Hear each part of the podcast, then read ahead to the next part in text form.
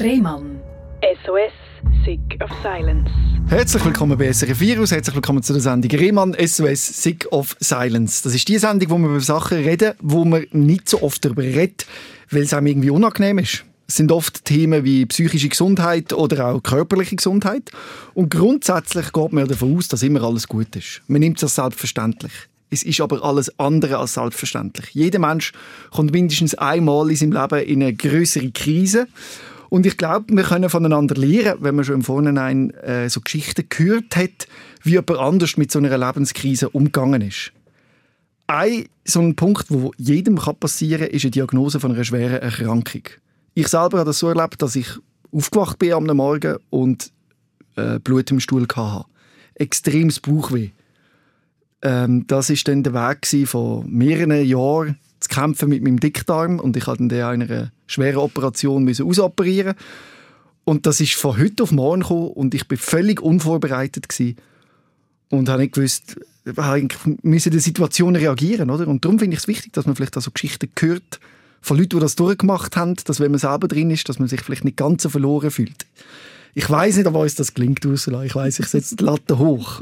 Hast du das Gefühl, man kann den Zuschauern ein Gefühl geben, wie das ist, wenn man plötzlich eine schwere Diagnose bekommt, in deinem Fall eine Krebsdiagnose?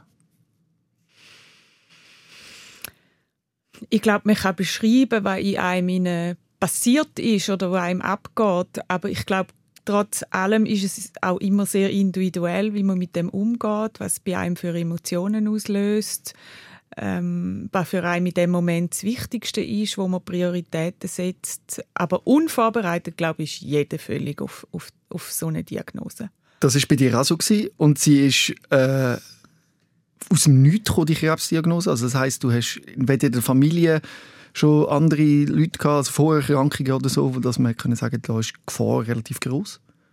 Genau, also ähm, nein, wir haben keine so Krebs in der Familie gehabt, sondern vielleicht eher etwas, wo erklärbar war durch frühere Berufe oder so, aber gar nicht. Und wo meine Frauenärztin vorgeschlagen hat, ähm, dass sie mal möchten Ultraschall machen und sie das bei allen Frauen macht zwischen 40 und 50, habe ich gedacht, ja, das ist eine gute Idee. Mhm. Äh, hat sich als gute Idee herausgestellt, aber ich habe natürlich wirklich nie an das gedacht und ich kann mich sehr, sehr gut an den Morgen erinnern, wo ich da auf die halb acht zu meiner Frauenärztin bin und ich habe gedacht, ja super, Montagmorgen Start oder am 8. weisst, bist gesund, alles ist gut, oder? Und am 8. habe ich gewusst, okay, es ist etwas nicht mehr gut, oder? Wie, wie hat man dir das mitteilt und was hat man dir da gesagt? Also, ja, sie hat da den Ultraschall gemacht an beiden Brüsten und, und nachher, als wir fertig sind, hat sie gesagt, ja, ich habe etwas gesehen in der einen Brust und dem müssen wir nachgehen. Mhm. Und da im Moment habe ich, ja, und ich dachte, okay, ich habe gewusst, meine Nichte hat ein paar Wochen vorher eine Zyste in der Brust gehabt. Mhm. Und dann habe ich gedacht, ja, das ist vielleicht auch da. Und im Nachhinein, also als ich wieder aus dem Untersuchungszimmer rausgekommen bin, ist der Termin für die Mammographie am nächsten Tag und für die Standsbiopsie Biopsie schon gestanden. Und mhm. man hat mich gar nicht mehr gefragt, geht das Ihnen denn? Oder haben Sie denn Zeit? Oder können Sie, Sie das einrichten? Also, aber da im Moment ist mir das nicht so bewusst worden. Ich habe gedacht, ja gut, jetzt müssen wir es mal abklären und ja, und erst nachher, als ich dann rausgelaufen bin, habe ich gedacht, ah, okay, okay, was heisst jetzt da, ähm, was mache ich jetzt? Gehe ich jetzt arbeiten oder gehe ich jetzt wieder heim? Oder ja, und ich habe dann gedacht, ja, jetzt bleibe ich einfach irgendwie in meinem Alltag und ich gehe jetzt arbeiten. Hast du dich aufgehoben gefühlt? Ich kann mich noch erinnern, bei mir war es so, nach der Diagnose von Colitis ulcerosa äh, habe ich Prospektli bekommen mit so Menschen, die Velo fahren und dann in der Natur raus, und dann heisst es so, ja, sie haben jetzt diese schwere Erkrankung, aber das bedeutet jetzt nicht, dass ihr Leben nicht mehr lebenswert ist und so. Das, äh, dann habe ich halt viel so darüber gelesen und ja. Es hat sich ein bisschen befremdlich angefühlt. Wie es bei dir war, hat man dir auch einen Krebsprospekt mitgegeben? Sie haben jetzt Brustkrebs, wie weiter? also so nicht gerade jetzt am ersten Tag, weil man hat ja da auch noch nicht definitiv gewusst, was ist. Ähm, meine Frauenärztin hat zum Glück extrem schnell vorwärts gemacht. Also nach vier Tagen habe ich gewusst, es ist ein bösartiger Tumor. Mhm. Und ich bin nicht einmal eine Woche später bin ich operiert worden von ihr. Aber dass mich jetzt dort jemand aufgeklärt hat, äh, was ist Brustkrebs äh, und so weiter. Man hat mir einfach gesagt, gehen Sie nicht ins Internet lesen. Mhm. Und aber ich bin in dem Moment mit der Diagnose schon ein bisschen allein gewesen. Und ich habe natürlich gewusst, ich muss nachher zum Onkologen gehen. Also die Frauenärztin macht einfach die Operation und nimmt den Tumor raus. Mhm. Und der Onkologe entscheidet dann eigentlich, wie geht es weiter oder welche Therapien sind notwendig. Und dort hat mir meine Frauenärztin nichts dazu wollen und auch nicht können sagen, was ich auch verstanden habe, mhm. weil sie ist dort nicht Expertin äh, für das. Ja, aber komm, bring uns mal an den Punkt, eben, dann ist die Diagnose gekommen, dass es ein bösartiger Tumor ist. Äh, was, was bedeutet das? Was gibt es jetzt da für Möglichkeiten, wenn man so eine Diagnose bekommt? Ja, also bei mir ist einfach hat man gesagt, so schnell, also den Tumor rausschneiden, jetzt nicht gerade heute und morgen, aber vielleicht in den nächsten paar Wochen. Und ich habe mich dann entschieden, nein, ich will den so schnell wie möglich draussen haben. Ich will eigentlich keinen so einen Fremdkörper in mir rein haben, der da vielleicht eben streuen kann, mhm. oder? Also sich weiterentwickeln kann. Und da ist so der erste Schritt gewesen, also dass man da jetzt mal macht und ich dann im zweiten Schritt eben zum Onkologen gehe und dann schaut man, äh, welche Therapien wären die richtigen für mich jetzt, wo man dann auch das Detail von dem Tumor äh, untersucht hat, wo ich heute ja auch weiß, die Zusammensetzung von diesen Tumoren sind extrem unterschiedlich und was sie mir aber auch ganz am Anfang gesagt hat, können Sie sie nicht mit einer anderen Frau vergleichen. Jeder Brustkrebs ist individuell. Mhm. Aber man ist sofort trotzdem in so einer Maschinerie, oder? Und Genau, also für mich sind die zwei Tage, wo ich nicht gewusst habe, ist es gut oder bösartig, die sind äh, schlimm gewesen. und dort habe ich dann auch den Fehler, ich weiß es nicht, ob es ein Fehler ist gemacht, im Internet bin ich lesen. Ja, das macht man halt gleich. Macht man irgendwann gleich, auch aus der Verzweiflung raus. Und, äh, und nach der Operation dann dort habe ich mich dann erinnert, dass eine ehemalige Arbeitskollegin von mir Brustkrebs hatte und ich habe mich bei ihr gemeldet und sie ist auf Zürich gekommen und sie hat mir ein paar wichtige Sachen dann können sagen. Also sie hat gesagt, gang auf, auf die Homepage von der Krebsliga, du dich dort informieren, lese da, ähm, gang eine Zweitmeinung einholen, wenn du unsicher bist in Bezug auf deine Therapievorschläge. Aber das habe ich mir wirklich in meinem privaten Umfeld ähm, geholt. Mhm. Und das hat auch gut da mit Gleichgesinnten zu reden? Auf jeden Fall. Auf jeden Fall auch jemand, der die Erfahrung schon gemacht hat. Ähm, ja, es, es prasselt ja so viel auf einem rein in dem Moment. Und ich, ich habe ja zum Beispiel auch am Anfang gedacht, ja, ich kann es jetzt nicht meinen Eltern sagen, bevor ich nicht weiss, was wirklich los ist. Sie machen sich vielleicht Sorgen für nichts, wenn es dann nicht bösartig ist. Mhm.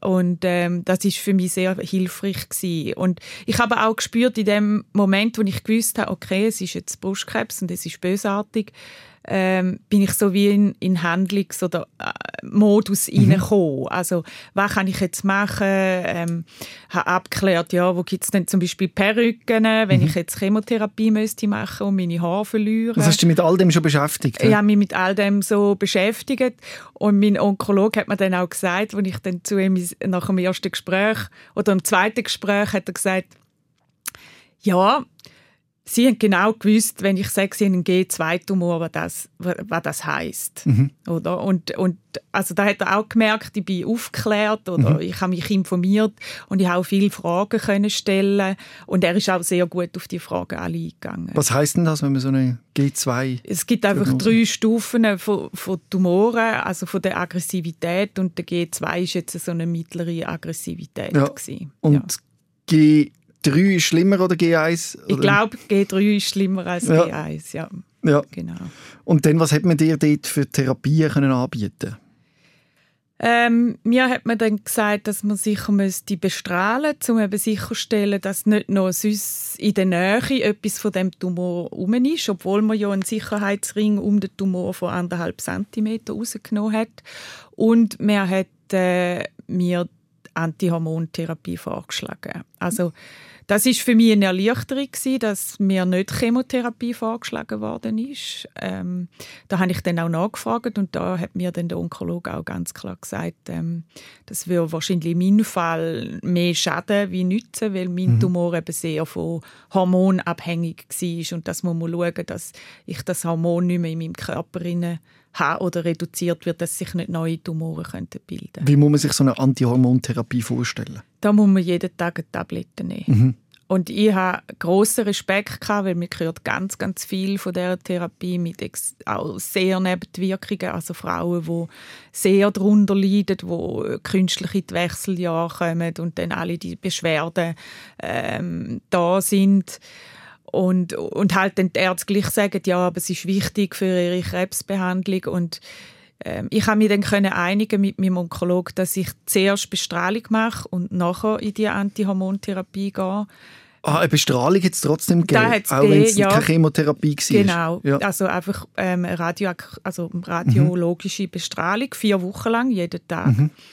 Und nach, nachdem habe ich dann mit der Antihormontherapie angefangen und die geht jetzt wahrscheinlich noch bis das Jahr. Mhm. Was hat das, du erzählst, was es so körperlich gemacht hat, was hat es psychisch mit dir gemacht? Ja, also oft habe ich mich einfach gefühlt wie in einer völlig surrealen Welt. Mhm.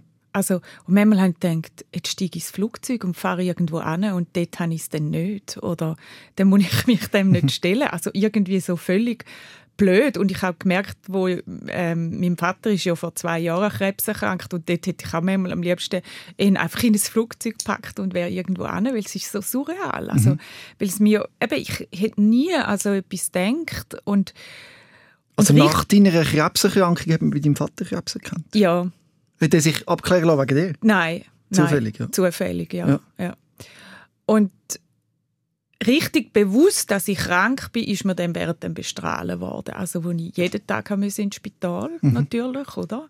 Äh, jeden Tag auch Menschen gesehen habe, die vielleicht noch viel kränker sind wie, wie ich. Ich kann mich gut erinnern, einmal, als ich ins Spital kam, bin, am Freitagnachmittag für die Bestrahlung, haben sie gesagt, ah, wir freuen uns, dass Sie kommen. Dann habe ich gesagt, ja, schön. Dann haben sie gesagt, nein, wir haben nachher frei.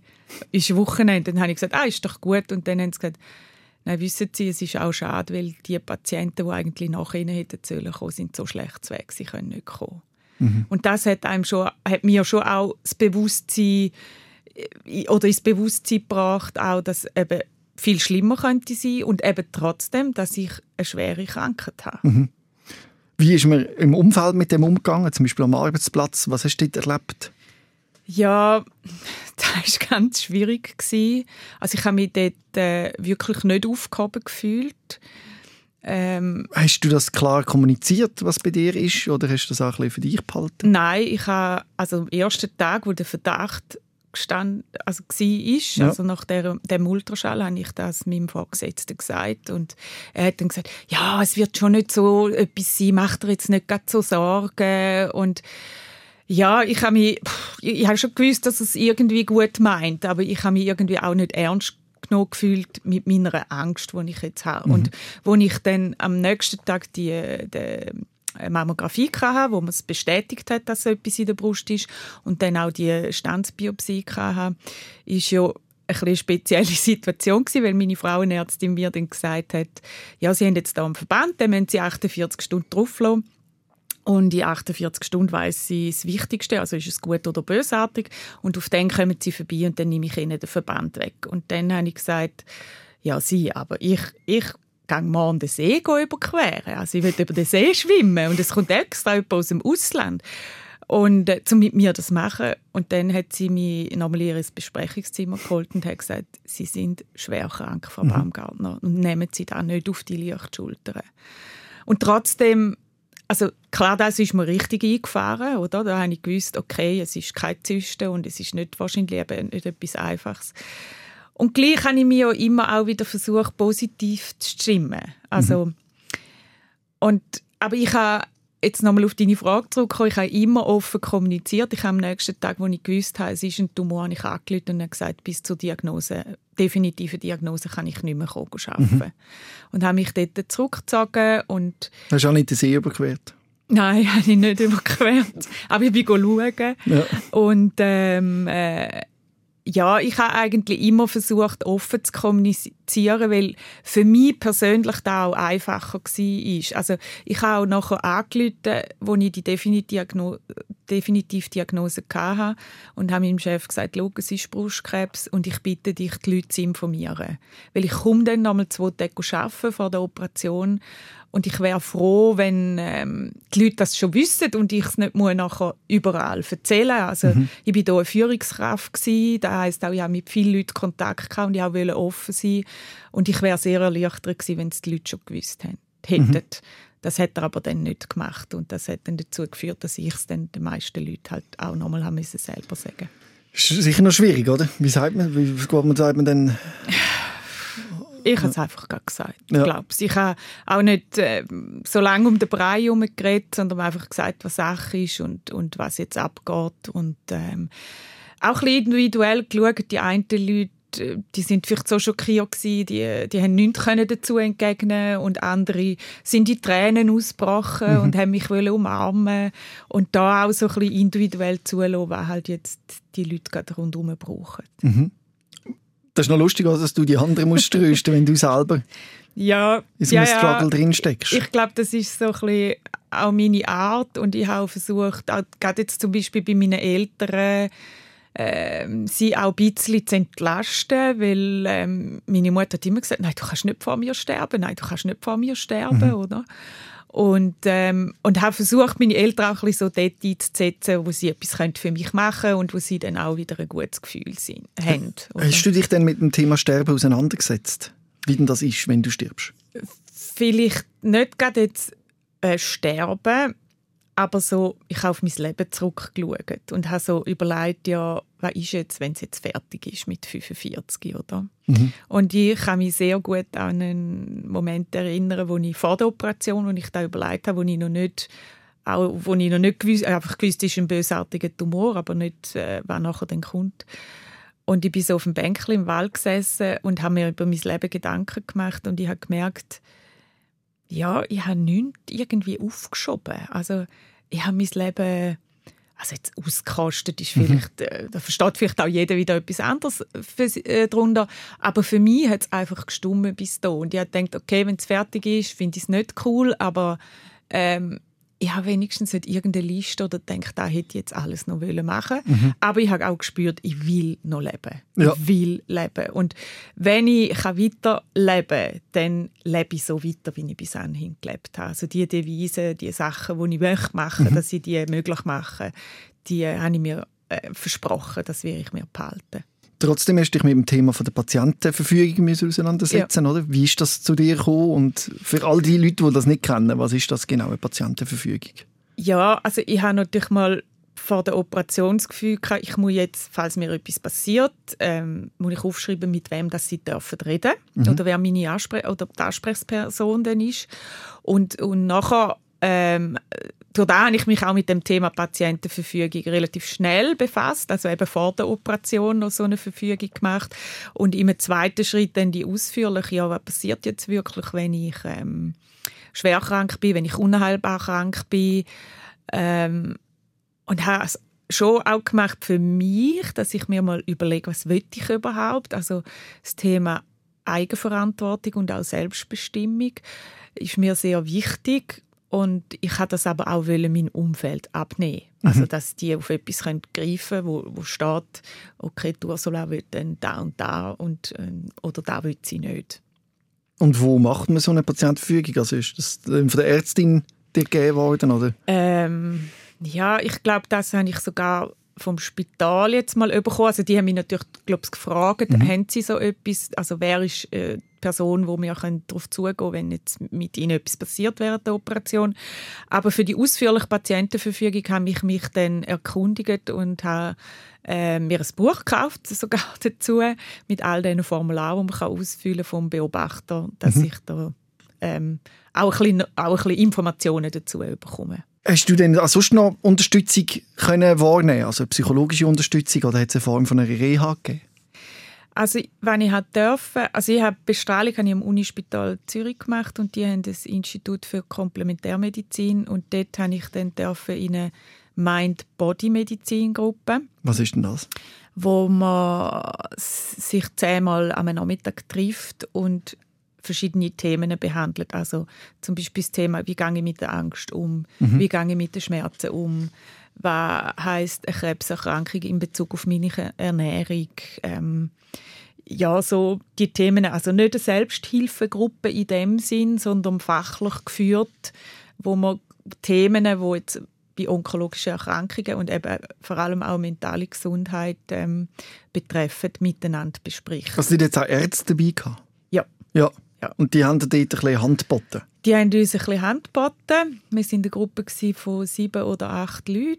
Ähm, hat das auch gut geführt, weil es wirklich um Themen gegangen ist. Also ich habe zum Beispiel die ersten drei Mal gar nicht gewusst, was die anderen für Krebserkrankungen haben. Es ist mhm. wirklich um die Themen gegangen, sodass jeder für sich auch wieder etwas mitnehmen kann. Ja, aber bei deiner Arbeitsstelle hat es nicht mehr funktioniert, oder so in dieser Form die zu arbeiten? Ja, für mich war es noch schwierig, weil eigentlich zu dem Zeitpunkt, wo ich meine Diagnose bekommen habe, ich gerade ein Jahr an dem Arbeitsplatz gewesen und habe gedacht, ich überlege mir jetzt mal, ob das wirklich für mich das Richtige ist, weil ich schon da gemerkt habe, ich weiß nicht, ob ich da vom Umfeld her am richtigen Ort bin. Mhm. Und durch die äh, Krebsdiagnose hatte ich ja wie keine Ressourcen, keine Zeit gehabt und auch, ich habe ja auch nicht gewusst, eben, was macht die Antihormontherapie mit mir? Kann ich überhaupt noch 100 Prozent äh, arbeiten? Also, und hat gedacht, ja, ich kann jetzt nicht einfach meinen Job künden aufs Gradwohl und dann muss ich einen Job suchen und sagen, ja, eigentlich bin ich, komme ich gerade von drei, vier Monaten Krebsdiagnose ähm, mhm. her und, und hat darum gedacht, ja, jetzt muss ich irgendwie da bleiben und ähm, bis mir wieder besser geht und dann entscheiden, was ich dann mache. Mhm. Aber wohlgefühlt hast du dich eigentlich nicht dort wirklich? Nein, ich habe mich einfach auch nicht verstanden gefühlt. Ich, äh, ich glaube auch, also, oder ich habe interpretiert, dass also vor allem jetzt meine Vorgesetzten denkt haben, ja, das ist ja alles gar nicht so schlimm und wieso fehlt jetzt, also ja, mhm. und, und gleich, ich habe ja praktisch nichts gefehlt. Also ich bin am Morgen bis am Nachmittag arbeiten und dann bin ich bestrahlen und am nächsten Tag bin ich wieder arbeiten. Also hast du das Gefühl, hast du zu wenig Zeit können nehmen für die Diagnose und die ganze Erkrankung? Auf jeden Fall. Was aber auch so war, ist, also jetzt bei der ganzen Schulmedizin, mir hat man immer gesagt, ja, bleiben Sie im Arbeitsalltag, dann können Sie nicht so viel darüber nachstudieren, das ist am besten. Und ich habe dann gedacht, ja, die wissen schon am besten, was man macht. Und ich habe einfach auch gemerkt, wie, wie mich das, also alles psychisch so belastet. Mhm. Und ähm, so eine Onkologiebestrahlung, das erschöpft doch auch, oder? Ja, also man sagt ja, das ist wie eine Operation, mhm. jede Bestrahlung. Und ich mhm. habe vier Wochen jeden Tag bestrahlt, außer am Wochenende. Und bist du dann arbeiten? Und ich bin arbeiten und ich habe wieder erwartet, eine total entzündete Haut gehabt, also wo andere vielleicht noch in den letzten drei, vier Mal bekommen. Also ich habe, ähm, ja, ich habe fünf Wochen eine total entzündete Brust gehabt. Und ich habe mir dann nachher, habe ich aber mit der Radiologin abgemacht, dass ich zehn Tage mir eine Auszeit nehme und das habe ich dann gemacht. Aber das, das hat einfach, also hat nicht gelangt. Mhm ich habe, man hat ja viel, hört man auch so Manager, wenn sie Krebs haben, dass sie sich irgendwie vier, fünf Monate abmelden. Und im Nachhinein habe ich ein paar Mal gedacht, das hätte ich wahrscheinlich gescheiter auch gemacht. Mhm. Bist du dann aber auch in, wirklich in der Reha, oder? Weil es ja. nicht mehr gegangen ist? So? Das war aber ein Jahr später. Gewesen. Ja. Also ich habe versucht, ein Jahr durchzuheben und immer gedacht, ja, das kommt dann schon wieder. In diesem Jahr sind aber auch noch andere Schicksalsschläge passiert. Also meine Partnerschaft ist in Brüche gegangen, mhm. ähm, ein paar Monate nach der Krebsdiagnose. Und, und dann ist einfach am Job ist es wirklich überhaupt nicht mehr gegangen für mich. Und irgendwann Ende November bin ich dann zu der Psychologin gekommen, die ich seit Anfangs von der Krebserkrankung hatte. Also dort habe ich mir relativ schnell psychologische Unterstützung geholt. Bin ich dann dort angekommen und habe ihr gesagt, ich, ich kann jetzt einfach nicht mehr. Mhm. Ja. Und was hat es denn für Möglichkeiten gegeben? Ja, ich habe dann gedacht, ja, sie sagt, jetzt bleiben sie mal zwei Wochen daheim und dann mhm. geht es ihnen besser. Und dann hat sie zu mir gesagt, so, und jetzt ist Zeit für eine Reha. Mhm. Weil ich bin froh, dass sie das jetzt erkennt hat, ja. dass es so nicht mehr geht. Und ähm, das ist für mich ganz schwierig am Anfang, das auch zu hören, weil ich dachte, ja, das ist jetzt wie eine Niederlage, oder? Also jetzt bin Wenn ich schwach. Wenn du Leben draus bist quasi. Ja, jetzt ja. bin ich schwach, jetzt bin ich nicht mehr stark genug und ähm, habe dann den Care Manager von meiner Krankenkasse getroffen. Was ist ein Care Manager? Der, der ist mir, also ich bin dann, dann zuteilt worden und der sucht mit dir eigentlich einen Platz, wo du in die Reha, also wo ich mhm. jetzt in die Reha hätte können gehen. Mhm. Und ähm, Das ist ein riesiger Glücksfall gewesen, der Herr. Der hat auch recht, also wirklich gut erkannt, um was das jetzt bei mir geht. Der hat mir auch gesagt, sie gehören überhaupt nicht in eine Psychiatrie. Da Mhm. kommen sie mir krank raus, sondern sie brauchen jetzt einfach Erholung. Das kann man natürlich nicht so allgemein sagen. das Nein, kann darf man nicht nicht, aber in meinem so, Fall, so oder? lassen, ja. Sie, sie, also ja, sie brauchen einfach Erholung und sie brauchen Mhm. Therapie, aber, aber ich möchte sie an einen Ort tun, wo sie relativ selbstständig sind Mhm. und in der Eigenverantwortung das können, an, also, Mhm. können angehen. Und ich bin dann in ein Hotel gekommen, also an einen Ort, wo, ein, wo man auch einfach in die Ferien kann gehen kann, Mhm. wo eine Arztpraxis hat, wo spezialisiert ist auf onkologische und Erkrankungen und Erschöpfung Mhm. und äh, Musiktherapie und Kunsttherapie anbietet. Oh. Und wie war das dir? Erzähl mal. Ja, ich bin dann da am ersten Tag gekommen und dann hat der Arzt zu mir gesagt, schauen Sie, Frau Baumgartner, das ist jetzt Ihren, da, Ihren Wochenplan, was Sie da jetzt machen, eben Musiktherapie und Kunsttherapie. Und dann ähm, habe ich so zu ihm gesagt, ja, also ein Instrument kann ich spielen, aber ich sage Ihnen, zeichnen, das hasse ich. Ja. Und er hat mich so angelächelt und hat äh, gesagt, ja, ja, in einer Woche reden wir dann, wie es Ihnen ergangen ist. Und ich kann mir natürlich überhaupt nicht können vorstellen. Also es ist ja nicht so in der Musiktherapie, dass man jetzt da muss ein Instrument spielen wie ein professioneller Musiker. Und auch in der Kunsttherapie geht es natürlich überhaupt nicht darum, dass man jetzt ein perfektes Bild ähm, malt. Genau. Und äh, hast du das Gefühl gehabt, das hat dir etwas gebracht in der Verarbeitung? Unheimlich. Ja. Also ähm, ich glaube, also ich bin nicht ein anderer Mensch als ich rausgekommen bin nach fünf Wochen, aber ich bin einfach wieder richtig gesund gsi. und das Malen, also ich bin, bin, bin ganz vorsichtig da und ich habe natürlich am Anfang so wie ich bin, habe ich gedacht, ja, das muss jetzt eben das perfekte Bild sein und ich habe mir wieder wie so einen Leistungsdruck gemacht und, äh, und plötzlich ist es aber einfach so aus mir rausgesprudelt und dann, das ist so ein Bodensee gewesen. Und dann habe ich so ein Bild von der Bodenseelandschaft mhm. malen, oder? Und dann ist da, also wirklich sehr äh, ein Sturmbild, also es heißt auch heute der Sturmbild rausgekommen. Und ich also gedacht, da ist jetzt der ultimative Beweis, ich kann es einfach nicht. Und dann bin ich, das Bild ist so im, im Atelier am, äh, an der Wand gehangen. Und dann bin ich wieder in meine Therapiestunde gekommen. Und dann sagt sie zu mir, hast du das Bild gemalt? Mhm. Und dann habe ich gesagt, ja. Gell, das ist schlimm. Und dann hat sie gesagt, besser hättest du deine Situation nicht können darstellen mhm. Wirklich nicht. Mhm. Und, und das ist, meine Eltern sind mich dann auch in dieser Zeit gekommen, besuchen. Und mein Vater, gut, er war ein Segler, er war total fasziniert von diesem Bild. Und heute weiss sie, dort hat er angefangen zu verstehen, was mit mir los ist. Mhm.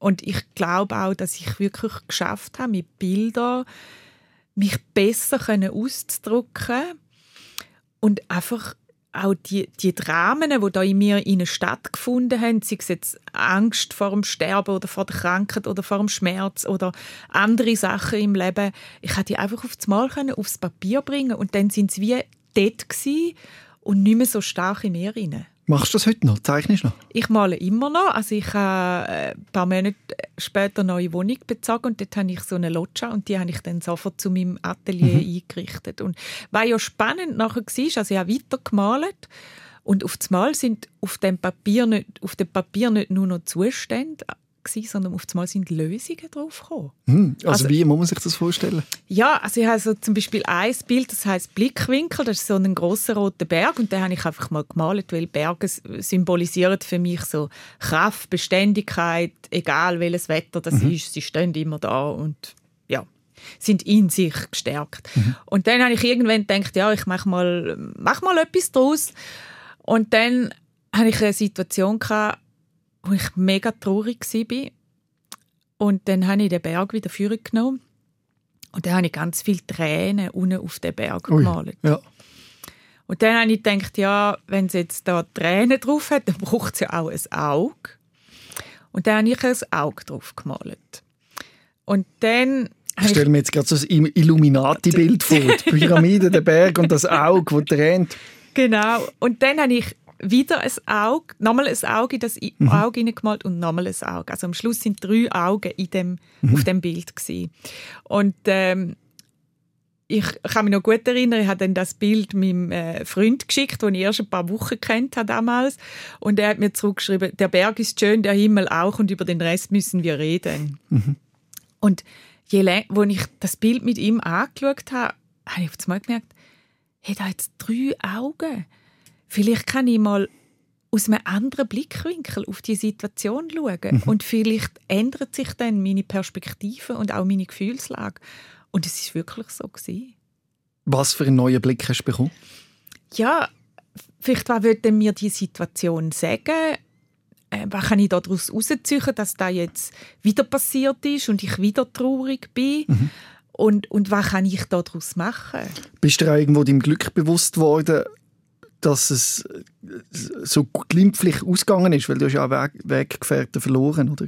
Genau, ja, auf jeden Fall. Also da ist eine große Dankbarkeit in mir und die ist sie immer noch. Also ich habe zum Beispiel immer so Respekt vor dem 50. Geburtstag. Mhm. Und ich bin ja dieses Jahr am 22.02.22 bin ich 50 geworden. Und so mein Umfeld hat immer gesagt, was, was ist das für ein cooles Datum, oder? Und ich habe so gedacht, nein, ich will doch gar nicht 50 werden. Mhm. Und nach der Krankheit oder nachdem dass ich gesund war, habe ich es einfach nur schön gefunden, dass ich auch älter werde und wenn es graue Haare hat und ein paar Falten oder nicht einmal das ein Thema für mich gewesen, sondern einfach so ein bisschen das Alter und äh, habe auch meinen Geburtstag ja jetzt groß gefeiert mit meiner ersten Bilderausstellung und einfach auch zum die Dankbarkeit für, für das Geschenk und wie ich jetzt daraus rausgekommen bin aus dieser Diagnose und aus dieser Krankheitsgeschichte und wie es mir heute wieder geht, mhm. um das auch zu feiern. Es gibt ja Menschen, die sagen, die schwere Erkrankung hat mir nicht nur Leid und Schmerz ins Leben gebracht, sondern auch Positives. Würdest du das auch so sagen? Ja, das würde ich ganz sicher so sagen. Ähm, Im Bewusstsein aber auch, dass ich wirklich viel Glück hatte. Also, dass man es bei mir wirklich sehr, sehr früh entdeckt hat. Also, wo eben der Lymphknoten nicht gestreut hat. Zum Glück ist deine Frauenärztin auf die Idee gekommen, ja. wir machen mal eine Röntgenaufnahme. Ja. ja, wirklich. Ja, wirklich. Und darum sage ich auch, eben, ich bin dankbar, ich habe viel Positives daraus herausnehmen Das Leben muss man in der Gegenwart und vorwärts leben und man versteht es dann halt im, im, im Rückwärts und das verstehe mhm. ich heute auch. Aber ich will auch überhaupt nicht bagatellisieren für alle die Menschen, die Krebs haben und was vielleicht eben in einem viel späteren Stadium bekommen. Und wie du vorher gesagt hast, von dieser Gruppe ähm, weiss ich heute, dass äh, drei noch sicher leben, äh, von diesen sieben, wo wir waren. Mhm. Und ich weiß aber auch von drei, die ganz sicher nicht mehr leben. Mhm. Die, sind, äh, die, sind nicht, äh, die sind in meinem Alter zu selber Zeit. Die Krebsdiagnose ist jetzt fünf Jahre her. Langsam kannst du Medikamente absetzen. Mhm. Äh, macht dir das Angst, dass der Krebs wieder zurückkommt? Ja, das ist schon etwas, was immer bleibt glaube ich. Also, oder wo einfach noch länger braucht. Und ich habe auch gemerkt, eben, ich habe vorhin gesagt, mein Vater hat im Sommer 2020 Krebsdiagnose bekommen und ist letzten Sommer verstorben. Und gerade in dieser Zeit, also die Ärzte haben mir auch gesagt, nein, das können sie nicht machen, sie können ihn nicht so nah begleiten, das löst bei ihnen zu viel aus. Das ist aber gut gegangen. Aber ich habe schon gemerkt, wenn ich wieder ein bisschen Kopfweh hatte, habe ich gedacht, oh, habe ich jetzt gleich Metastasen im Kopf. Mhm. Ähm, also das ist so wieder ein bisschen näher gekommen und jetzt auch so die Medikamente absetzen. Und ich habe dann zuerst verstanden, dann äh, tut man auch die regelmäßigen Untersuchungen. Also bei jede, alle drei Monate bin ich bei der Frauenärztin zu, zur Untersuchung absetzen. Das habe ich aber jetzt können mit ihr den Frühling besprechen und sie hat gesagt, nein, wir setzen jetzt Medikamente ab und es gibt immer noch zwei Untersuchungen im Jahr, ähm, so dass, dass ich auch wieder ein gutes und ein sicheres Gefühl bekomme, was sich in meinem Körper mhm. entwickelt. Ja. Trotzdem hast du erlebt, was es bedeutet, bei so einer Maschinerie zu sein, wenn so eine Diagnose kommt, wenn Entscheid getroffen werden, wahrscheinlich auch gewisse Entscheidungen über einen hinweg getroffen werden.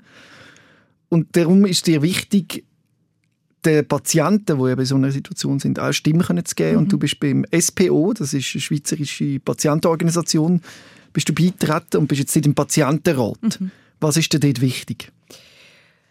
Also mir ist wichtig, dass man nebst der körperlichen Erkrankung oder einfach das Schulmedizinische mhm. auch Psychen anschaut. Und wenn ich jetzt äh, unsere, also den Patientenrat anschaue, da hat es ganz verschiedene Patienten oder Menschen mit verschiedenen Erkrankungen dort drin.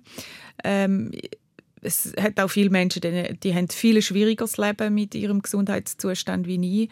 Aber da ist wirklich ein roter Faden durch, durch uns alle, dass, dass wir auch dass wir nicht nur auf unsere Krankheit reduziert werden, sondern dass wir auch noch ein Mensch sind, mhm. äh, dass es auch noch eine Psyche gibt nebst dem Körper und dass man das in dem ganzen Behandlungs-, Genesungs- Prozess oder gerade auch bei chronischen Erkrankungen, dass man das einfach mit einbezieht. Mhm. Und dass da ein wichtiger Bestandteil ist auch für, für, für das generelle Wohlbe Wohlbefinden, sei es jetzt nachdem man gesund ist oder wenn man chronisch krank ist. Also ich glaube, das ist so etwas Wichtiges und äh, da haben wir schon das Gefühl, dass äh, sich in der Medizin noch etwas darf entwickeln in die Richtung. Ja, wo ist da im Gesundheitswesen noch Luft nach oben? Wo sagst du, das muss jetzt wirklich noch besser werden?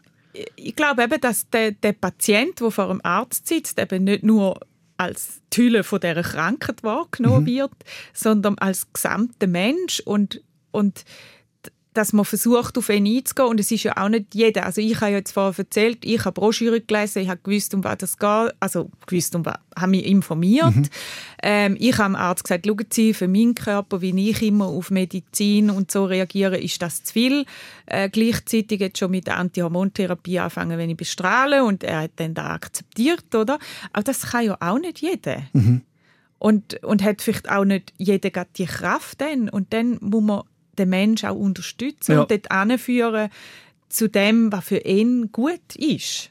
Oder mindestens mal fragen und nicht einfach davon ausgehen, okay, der will jetzt einfach, der macht jetzt einfach das, was ich ihm als Arzt mhm, sage. Mhm, oder? Hast du dich vor deiner Erkrankung schon mit diesen Themen auseinandergesetzt? Gesundheit, Leben, Sterben?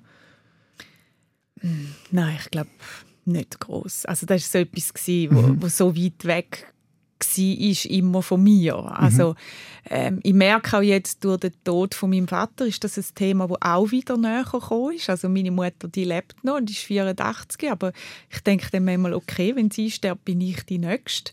Also auch, auch wegen dem ist das Thema jetzt näher zu mir mhm. gekommen, aber vor dieser Krankheit ist das ja meine Eltern sind zum Beispiel auch immer gesund gewesen. Meine Familie, wir haben auch nicht so schwere Erkrankungen in der Familie, wo wir jetzt ähm, vielleicht auch so direkt betroffen gewesen wären von so etwas. Gibt es etwas in deinem Leben, wo du denkst, wenn ich das vorher gecheckt hätte, vor der Erkrankung, dann hätte ich einen Gewinn in meinem Leben? Weißt du, etwas, was wir weitergeben können, den Leuten, die jetzt zuhören? Ähm, also sicher, dass ich mich viel mehr ins Zentrum setze. Mhm. Und das ist wirklich auch etwas, was ich vorher gesagt habe, das ist auch etwas, was ich aus der Reha heraus mitgenommen habe, ähm, dass ich einfach das Wichtigste bin und dass es mir gut gehen muss und, und ich nicht zuerst auf die anderen schaue. Und äh, wenn ich ja vorher auch so ein bisschen erzählt habe, wie ich reagiert habe, ich habe geschaut, was kann ich den anderen tun während meiner Krankheit, oder? Oder wo ich gerade die mhm. Diagnosen bekommen habe. Und heute weiss ich, es, es ist wichtig, dass es mir gut geht, in erster Linie. Und ich eben auf allen Ebenen gesund bin, also sowohl körperlich, aber auch geistig und in meiner Seele. Und in meiner Seele und, und dass ich dem auch Sorge träge, mhm. oder? Und dass das auch alles zusammenspielt irgendwo. Genau, genau. Und das ist davor nicht so bewusst gewesen. Also mhm. hast du das Gefühl gehabt, bist du nicht im, Fl im Fluss gewesen? Nein, und ich habe immer so das Gefühl gehabt, ja, also ich bin auch mehr von außen abhängig gewesen. Also ähm, im Sinn von, was denken die anderen Leute von mir? Mhm. Und ähm, wie kann ich denen ihre Vorstellungen und denen ihre Erwartungen erfüllen? Und heute geht es darum, wie kann ich meine Erwartungen erfüllen.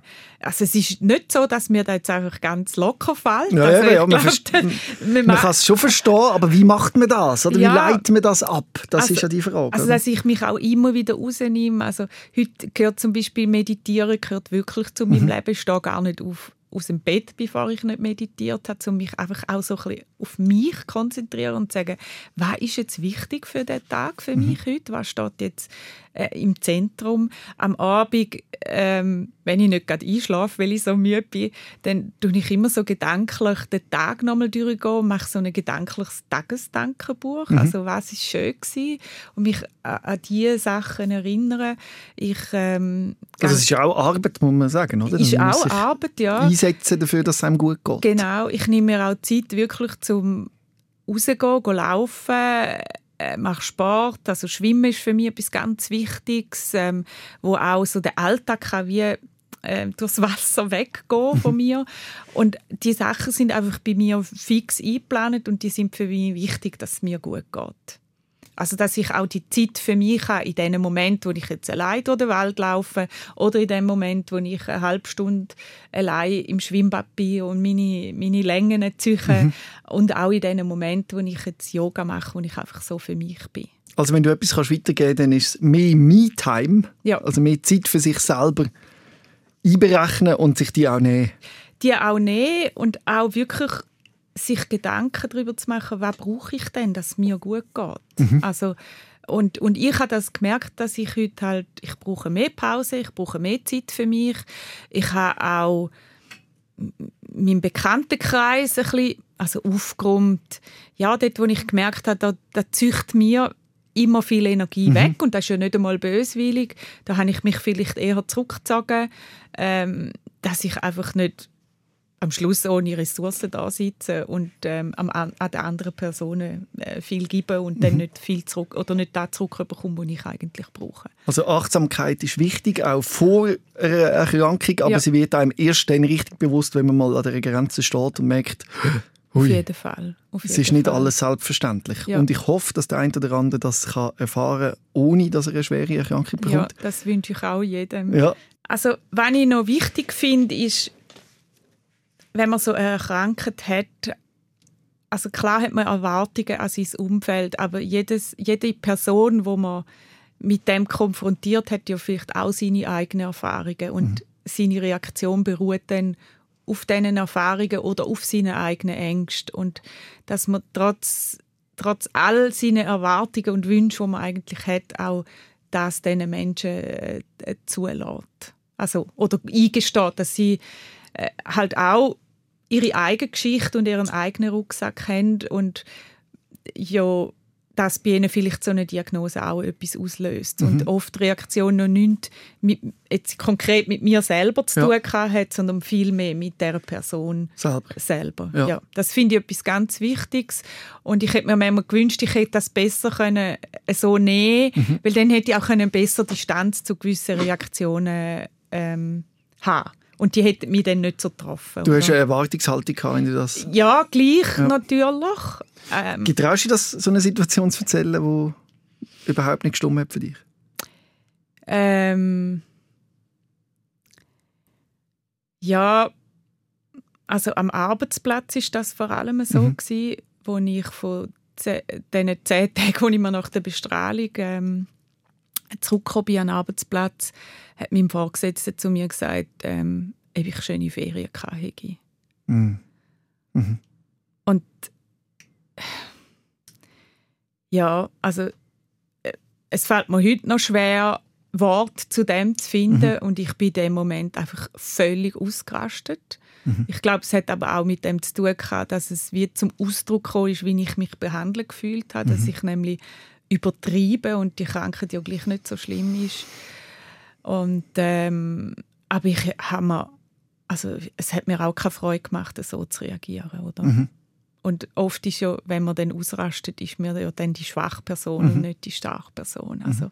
das hätte ich mir gewünscht, dass ich da souveräner hätte Aber sein. es ist völlig nachvollziehbar, dass du dort so reagierst und dort schwach bist, nachdem, ja. Ja. wo du da hast müssen durchgehen und ja. dann so einen Spruch. Ja.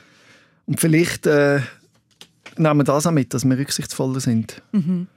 Und man kann, weiss nicht, wie sich das Gegenüber anfühlt. Und vor allem auch, wenn man es nicht sieht. Weil angesehen hat man es dir wahrscheinlich nicht so direkt, Nein, dass du schwer krank nicht. bist. Nein, überhaupt nicht. Und das ist eben auch so etwas. Also die unsichtbaren Krankheiten, die man auch mit ernst nehmen. Genau, ja. Das finde ich etwas ganz Wichtiges. Oder? Und es hat so viele Menschen, die oder ich merke, also ich habe immer oder rede immer offen über die Erkrankung. Also ich erzähle das auch. Also nicht jetzt einfach, dass ich finde, es muss jeder wissen, aber mhm. wenn es sich so ergibt und es ist so berührend, wie viel das da zurückkommt, mhm. im Sinn von auch, was die Menschen selber auch für Krankheiten haben oder mhm. was sie selber erlebt haben. Und darum glaube ich eben schon, dass jeder seine Geschichte hat, jeder seinen Rucksack und dass es gilt, vorsichtig und, und ähm, äh, ja, respektvoll und mhm. wertschätzend mit dem umzugehen. Das wird auch nach dem Podcast passieren, das weiß ich schon. Es wird viele schöne äh, Rückmeldungen geben. Und wenn du eben auch selber mal willst, deine Geschichte erzählen wie Ursula das sagt, dann schreib mir ein Mail an sos.srfvirus.ch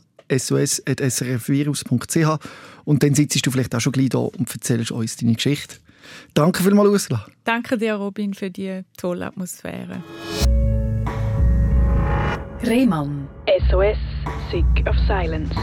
Jeden Dienstag vom 6. bis am 7. auf SRF Virus. Und online als Podcast und Video 24-7 auf srfvirus.ch.